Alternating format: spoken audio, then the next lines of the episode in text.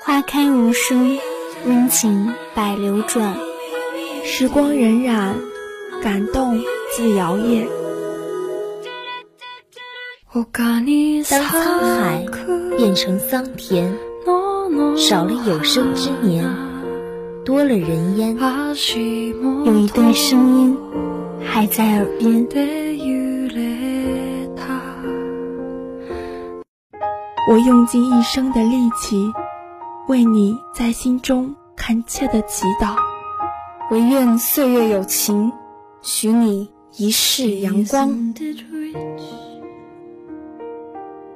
Are we a pair?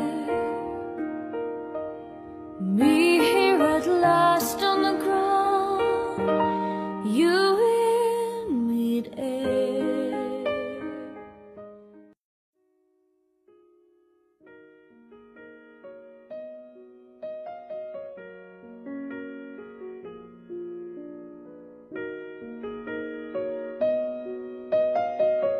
一九八二年，台湾著名诗人席慕容写下了诗歌《乡愁》。故乡的歌是一支清远的笛，总在有月亮的晚上响起；故乡的面貌却是一种模糊的怅惘，仿佛雾里的挥手别离。这首诗仿佛是一个预言，将这个蒙古籍的台湾诗人。和他心心念念的故乡紧紧地联系在一起，也见证了这么多年来他途经的每一处的日落黄昏、潮起潮落。大家好，我是主播张朝晴，我是文学主播梦晨，我是主播杨静文。本期节目就让我们一起走进席慕容。走进属于他的美丽与哀愁。许多人都曾经听过那句：“青春是一本太过仓促的书，值得被我们一读再读。”却少有人知道，这著名的诗句出自席慕容笔下。席慕容身为当代著名诗人，同时也是散文家、画家。关于他的经历，如果用一个词来概括，大概就是迁移。席慕容生于重庆，祖籍内蒙古。一九四九年迁至香港，幼年在香港度过，后随家飘落台湾。一九六四年前往比利时学习绘画，现随家定居台湾。席慕容十四岁起致力于绘画。作为专业画家，席慕容曾多次在国内外举办个人展览，获奖无数的他，始终视绘画为自己的第一职业。他称写诗只是作为累了一天之后的休息。他写诗为的是纪念一段远去的岁月，纪念那个只曾在我心中存在过的小小世界。的诗中，充满着一种对人情、爱情、乡情的悟性和理解。近十年来，他以原乡为创作主题，潜心探索蒙古文化，开始追寻故乡，追寻那份流动在血液里的美丽的乡愁。席慕容笔下的文字温暖含情。既有悲戚的哀愁，又有暖心的情愫，像是夕阳落下前的那抹余晖，虽处处体现了别离的愁绪，却金黄灿烂，暖人发肤。他的散文大都从自己的生活出发，写身边那些不遂人意的聚散别离，还有生活中暖心的小细节，在此。我们选了席慕容的一篇散文《猫园》，希望听者能在他春风与夕阳般的文字中，体会他所想表达的生活的美好。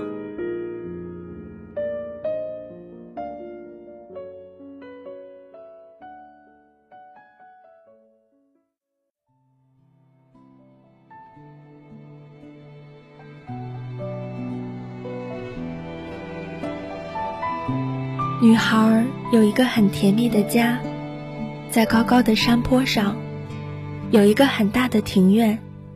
父亲和妹妹们都爱养狗，因此院子里总有一两只小狗跑来跑去。女孩也很喜欢狗，不过她最喜爱的恐怕是一只尾巴折起来的小黄猫。那是上大学时一个男同学送她的，刚带回来的时候又瘦又丑，一副不讨喜欢的样子。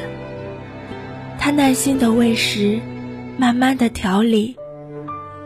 过了一个春天，居然也长得很有模有样了。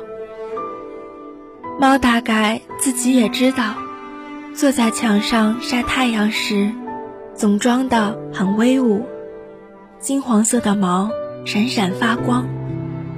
只是母亲有令，猫狗一律不准进屋子。父亲和孩子们。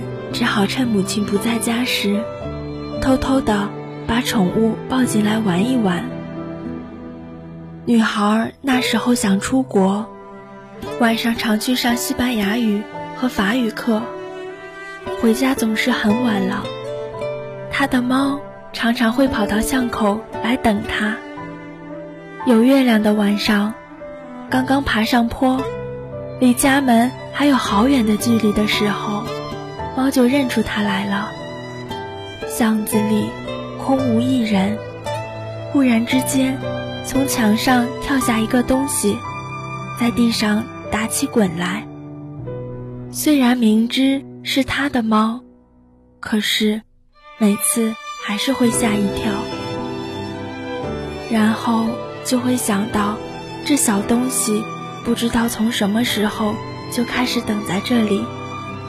从高高的墙上引颈等待它的主人，不禁从心里对它又爱又疼起来，就一路咪咪咪咪的叫过去。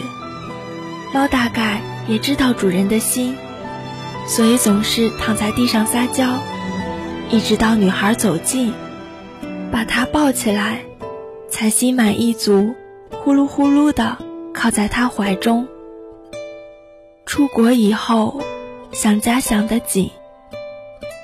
女孩唯一能解乡愁的方法，就是给父母亲写一封又一封的长信，最后总会带上一句：“拜托，多抱一抱小黄猫。”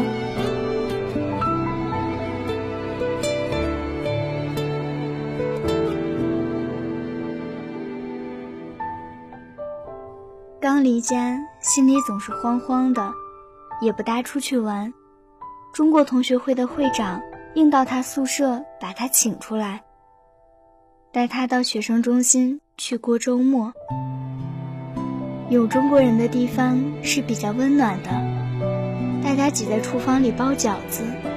女孩虽然不会包，但是跟着大家，心里也高兴起来了。嘿，老兄！怎么不吃饭就走？会长向餐厅那个方向大声说话。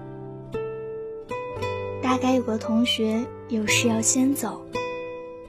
抱歉，我约好了人去车站接人，等会儿再来，给我留点饺子好吗？那个同学一面回答，一面打开门走了。他大概是北方人，说的一口标准国语。声音也非常好听，好像是有一种磁性的男低音。女孩下意识地从厨房伸头出去看看，却刚好看到关上的门，心中不禁有些失望。她实在有点好奇，想看看有这么好听声音的人长得是什么样子。不知道是车子误点，还是朋友把她带走了。一直到最后一个饺子都被人吃光了为止，那个声音都没出现。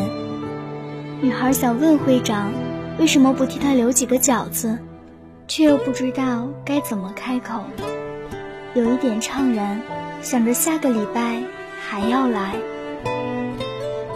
接下来的几个礼拜，学校功课很多，到了周末还要赶作业。加上女孩生性好强，考试想出人头地，于是更没有时间出去玩了，早已把这件事情忘记得干干净净。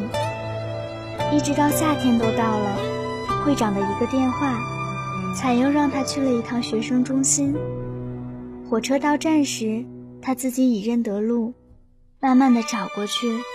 时间还早，图书馆里没人，乒乓球室也没人，餐厅也是空的。到了厨房，只看到有一个高大的男生蹲在角落里忙着。他走过去一看，在刚做好的舒适的窝里，四只圆滚滚的小猫睡成一堆，有白有黑有黄，可爱极了。他不禁叫起来。哎呀，好可爱哟！一面就要伸手去抱。小姐别碰，让他们的妈妈把这碗饭吃完好吗？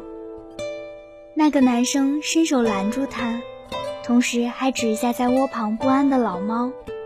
那个老猫可真瘦，好可怜的老猫，没东西吃还要喂小的。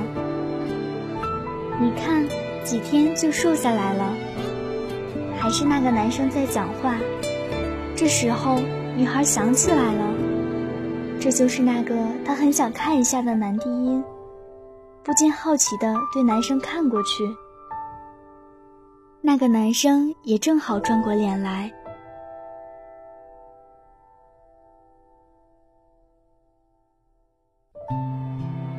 于是，故事就这样开始了。两年以后，他们订了婚。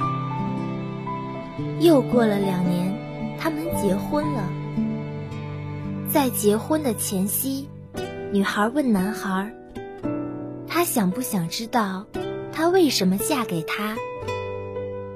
新郎说想听，于是新娘就说了，很郑重其事的：“第一，我爱听你的声音，你的标准国语。”第二，因为你爱猫，我想一个那么爱猫的男生，一定有一颗善良的心，将来除了爱猫之外，一定也爱太太，爱小孩。新娘果然没有猜错，她的新郎极爱她，婚后没多久，就给她带回一只很小的安哥拉猫来。母亲不在身边。新娘极度的纵容这只又小又凶的猫，整天开着房门让它进进出出，到超级市场买婴儿食品回来喂它，让它睡在沙发上，它还不知足，总是在新娘刚洗好烫好的衣服堆上睡觉。为了怕寂寞，还买了几只小鸟，在客厅里做了一个大鸟笼来陪它。猫也很聪明，能够分辨得出男主人回家时车门开关的声音。一听到那声音，马上会从鸟笼顶上跳下来，走到屋门前，站起来抓住门把，把门打开。男主人兴奋得很，每次有客人来，就要叫他的猫出来表演。可是见了生人，猫每次都怯场。客人也只好将信将疑的回家了。要回国时，女主人流着泪把鸟笼拆了，小鸟分送给朋友，猫送给了一个外国老太太，听说也极宠它。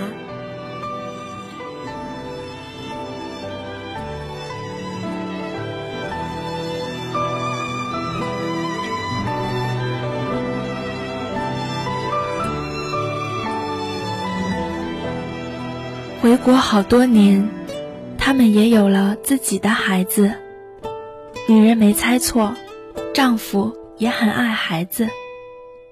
但是，有了孩子以后，女人变成一个有了洁癖的主妇，整天不停地洗这洗那，常常为了抱一次婴儿而洗上两三次手，总要确定手是完全干净以后。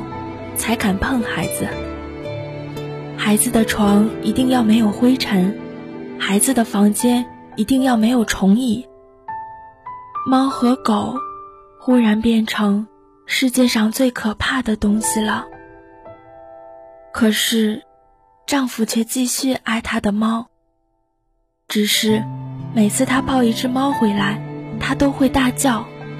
丈夫只好又送回去。孩子们慢慢的长大了，也跟父亲一样爱猫。有时候，也跟着他们的父亲向他哀求，请他留下一两只猫。有一天。在房间里，给自己的母亲写信。他听到女儿在向邻居介绍：“这是我们的大咪、二咪，他们还有一个爸爸咪，不常回来。他们的妈妈咪让我的妈妈送走了。有时候会有一只母猫跟着爸爸咪回来，我们就叫它情妇咪。那边那个小小的是孤儿咪。”是自己跑来的，还有一只丑咪常常来偷饭吃，还有一只客人咪，不过平常在家的只有大咪、二咪两兄弟。我爸爸天天喂他们，跟他们讲话。不过我妈妈很讨厌猫，猫一进屋子它就大叫。我们跟爸爸只好趁它不在家的时候。把猫偷偷的放进来，抱一抱。女儿的声音带着稚气，却还是一本正经的。女人对着信纸，不禁微笑起来。傍晚的室内，有一种温馨的柔光。